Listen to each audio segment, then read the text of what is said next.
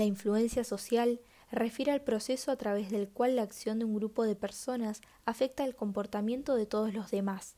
Encontramos tres formas de influencia que varían en el grado de presión que ejercen sobre un individuo.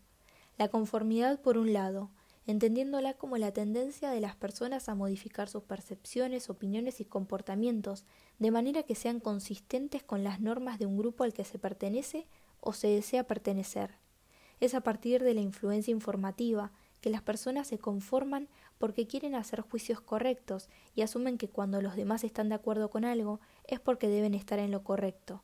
Y es a partir de la influencia normativa que las personas se conforman por el temor a las consecuencias de parecer desviacionistas. Por otro lado, nos encontramos con la petición directa. Esto se presenta cuando una persona hace una petición con cierta intención hacia otra, conociéndola y siendo consciente de la relación o vínculo que se tiene. Finalmente, la última forma de influencia es la obediencia. Entendemos a la obediencia como el proceso a través del cual un individuo modifica su conducta para someterse a las órdenes directas de una autoridad que lo vigila y a la cual está subordinado. Cuando la petición es una orden, nos encontramos frente a un proceso de obediencia. El resultado de éste puede ser la obediencia o la rebelión ante la orden.